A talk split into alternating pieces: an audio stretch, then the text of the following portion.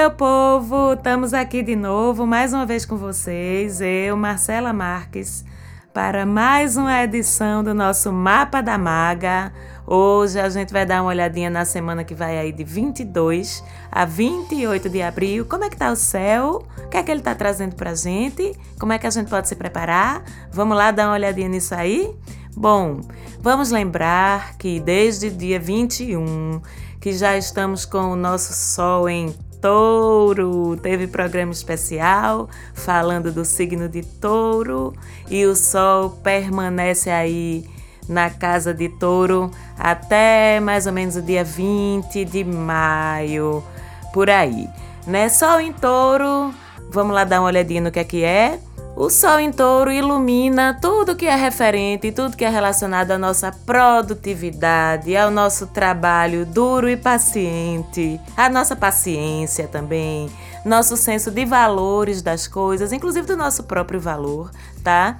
Nosso pensamento de longo prazo, gosto estético, gosto pelos prazeres sensoriais, pelo conforto, por tudo que nos proporciona bem-estar de forma concreta, como vocês já vão ter lembrado se já escutaram o nosso programinha especial falando de touro. Então, como o Sol está em touro durante esse período aí, toda essa energia de touro é iluminada, é colocada à nossa disposição, não só dos taurinos, mas também de todos nós. E é um momento bom então para a gente se agarrar aí com tudo que é relacionado a esse modo de ser, a esse jeito de ser que é tão característico do signo de touro. Vamos ver a lua agora, vamos falar da lua, o que é que ela está trazendo para gente, como é que ela vai estar tá se comportando essa semana, como é que ela vai estar tá nos influenciando. A gente tem esse começo de semana com ela cheia, cheíssima, plena, justamente num signo que é também super pleno, que é o signo de Sagitário. A lua cheia em Sagitário, minha gente, é uma expansão assim. Meu Deus do céu, que lua é expansão, Sagitário é expansão, cheio é expansão. Meu Deus, junta tudo, é uma explosão de colheita de bons frutos, né? Então a lua cheia, como a gente já está ficando bem sabido, já estamos ficando sabendo disso, é o momento de colher os frutos que a gente plantou ao longo da alunação, que a gente plantou lá na lua nova, que a gente regou e construiu durante a lua crescente. Na lua cheia é o momento de colher. Tudo está no seu auge. E com Sagitário na jogada, então, meu Deus do céu, Sagitário puxa essa colheita para tudo que é impulso de expansão e puxa também para a justiça, para nossas crenças, nossas fés, nossas certezas. Fala muito de viagem também, de estudo, tudo que leva você para se expandir, para fora de você, para ampliar conhecimentos, horizontes, é tudo colhido nessa lua cheia. E o que é bem legal também lembrar é que a gente vem de uns diazinhos aí em que essa lua cheia estava escorpião. Vocês lembram que eu falei no mapa da maga da semana passada como essa lua cheia em escorpião, como ela é intensa para a gente se olhar, para a gente olhar para as nossas feridas, para curar, vocês lembram, né? Mas é um movimento para dentro muito forte. Então, como eu sempre digo, o universo é tão sábio que depois ele já vem nos entregando uma lua cheia em Sagitário para nos puxar para fora de nós depois desse período que foi tão para dentro. Então a gente tem na segunda, dia 22, um Mercúriozinho bem bonitinho, em trígono com a Lua. É uma janela de oportunidade, de fluidez, para tudo que é relacionado com Mercúrio comunicação, lua, afeto e sentimentos, afetividade, acolhimento. Então, quando Mercúrio faz trígono com a lua, ele abre uma janela de oportunidade para que a gente comunique diretamente, claramente nossos sentimentos, nossos afetos. E não é só no âmbito da parceria amorosa, do relacionamento amoroso, não. É com família, porque lua fala muito de família, de ancestralidade, de mãe, de filho. Então, é uma uma oportunidade massa de a gente falar aquelas coisas que às vezes a gente nunca fala. Chegar para o nosso amigo e dizer que ama ele, chegar para nossa mãe, para o nosso pai, para nossa família, né? E expressar afeto, expressar emoção. A segunda-feira tá um dia bem, bem bonito para isso. E ainda tem uma novidade aí que Mercúrio acabou de entrar em Ares e segue até o dia 6 de maio dentro de Ares. Mercúrio é o quê? Comunicação, forma de pensar. E Ares, ímpeto, iniciativa, impulso. Então isso significa o quê? Que com Mercúrio em Ares, até o dia 6 de maio a gente está abençoado com a capacidade de se comunicar e de pensar de forma muito rápida, muito ágil, muito objetiva, muito certeira. Mas isso aí também pode trazer um pouquinho de impaciência pra gente na comunicação e na escuta, no entendimento. A gente fica meio impaciente porque Ares está metido na história, vocês estão lembrados que essa energia ariana, ela também é bem apressadinha e às vezes pode resvalar, vamos dizer assim, para um pouquinho de, de aspereza, de grosseria mesmo, quando o negócio não tá balanceado. Lembrando que isso serve para você, para mim, para todo mundo. Essa energia para o bem e para o mal, ela fica disponível aí e atuando sobre todos nós. Sabe aquela história quando você tá conversando com a pessoa e a pessoa fala devagar, ou então é aquela pessoa que fica demorando a lembrar a palavra, você fica com aquela agonia de terminar o raciocínio da pessoa, terminar a fala da pessoa. É bem isso com Mercúrio em Ares, né? Então vamos nos comportar e observar essa nossa forma de falar, porque pode sair esquisito, pode sair mais áspero ou mais duro do que você gostaria de se expressar. Isso até o dia 6 de maio tá certo? A gente tem também nesse comecinho de semana uma lua se opondo a Marte. Oposição é um movimento que deixa as energias dos planetas meio que em conflito uma com a outra. Então a gente fica com os sentimentos um pouquinho conflitantes, certo? Porque Marte é o agir, Lua é o sentir. Marte é o ir à luta, Lua é o se recolher. Marte é o arengar. E Lua é o acolher. Vocês estão entendendo como fica um jogo aí de contradições? É uma oposiçãozinha bem difícil, ainda mais que Marte também se opõe a Júpiter, o que nesse período pode deixar a gente mais resistente, mais agressivo. Contra regra, norma, lei, a gente fica numa energia meio rebeldezinha, relacionado com tudo que nos soe como imposições. Não vamos deixar que isso atrapalhe as nossas convivências, o nosso trabalho, nos nossos relacionamentos. Vamos estar conscientes de que essa energia está rolando acima das nossas cabeças para que a gente controle esses impulsos, né, relacionados com esse Marte em Ares e essa lua ainda se opondo a Marte. A gente tá meio assim, sem querer que ninguém muito mandando na gente, uma coisa meio de solta demais, independente demais, isso pode gerar atritos. Mas estamos o quê? Conscientes e alinhados. Então dá para evitar. Na terça, dia 23, a gente tem uma formação de um trígono. Trígono é sempre lindo, tá certo, gente? Porque vocês já vão lembrar essas alturas o que é que é, né? É uma janela de oportunidade, é um portal interdimensional de sorte, de bons fluidos que combinam as energias dos dois astros que estão envolvidos no trígono. Então, quando a gente tem um trígono entre Urano e a gente ganha o quê? Oportunidades e fluidez relacionadas com sentimento, com afeto, Lua, e de forma original, inventiva, diferente, Urano. Urano, vocês lembram que é o diferentão, o inovador do zodíaco.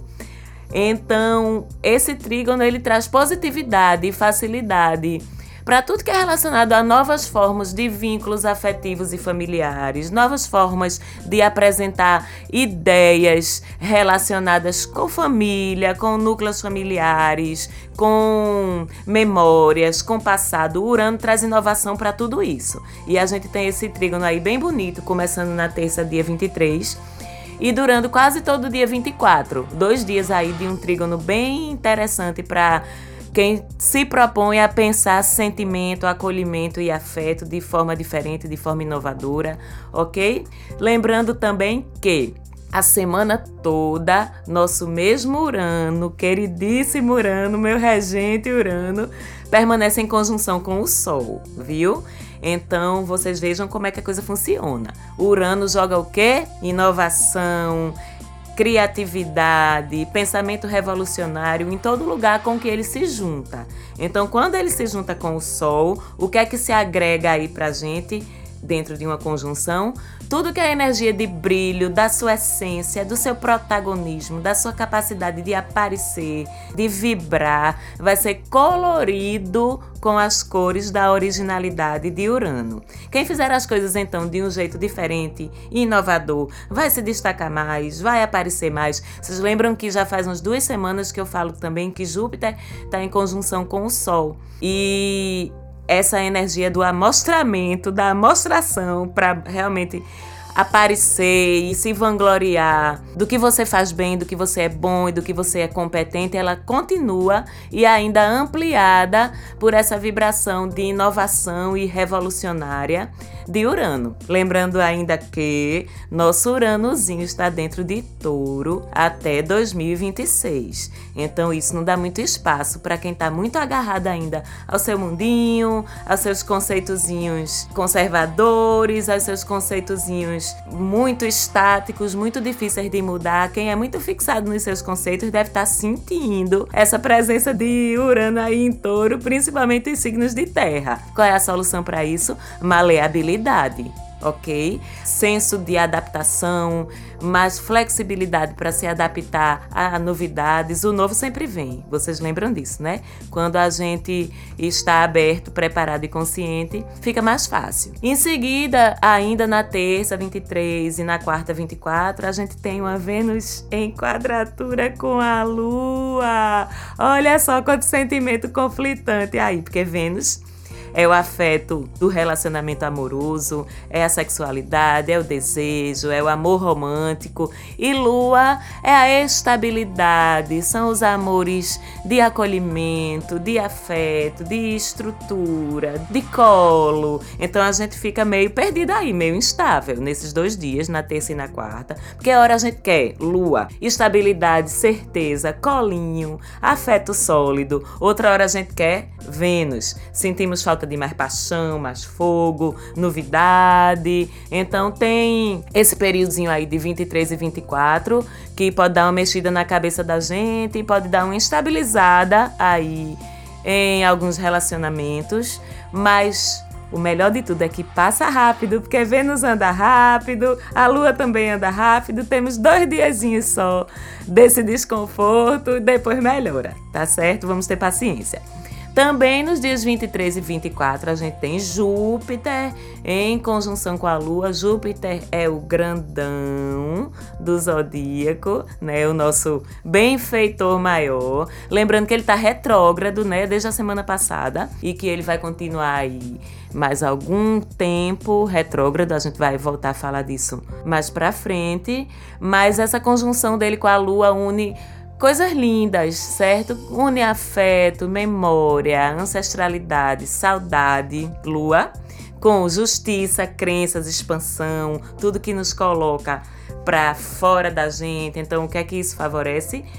Expressar expressar sonhos, ir atrás de sonhos para realizar, expressar nossos ideais, nossos anseios de justiça e ir atrás deles para realizar. E traz até mesmo sorte, sorte mesmo, porque Júpiter abençoa todos os lugares por onde ele passa. Então a gente tem uma janelazinha bonita também aí de Júpiter com Lua nos dias 23 e 24. Quando chega na quarta, quinta-feira, a Lua que estava cheia em Sagitário, vocês lembram que eu falei no comecinho da semana, ela passa para Capricórnio, ainda cheia. E aí, quais são os frutos que a gente colhe quando a lua está cheia em Capricórnio?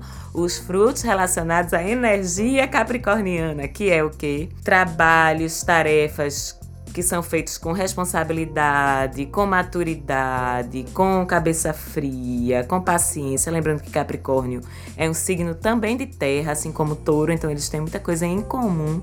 Essa lua em Capricórnio e esse sol que estará em Touro eles conversam bem. Então, a gente tem esses dois dias aí de lua cheia em Capricórnio, onde a gente finaliza, fecha nossas colheitas, nossos resultados, o que derivou do trabalho que a gente desenvolveu ao longo dessa lunação.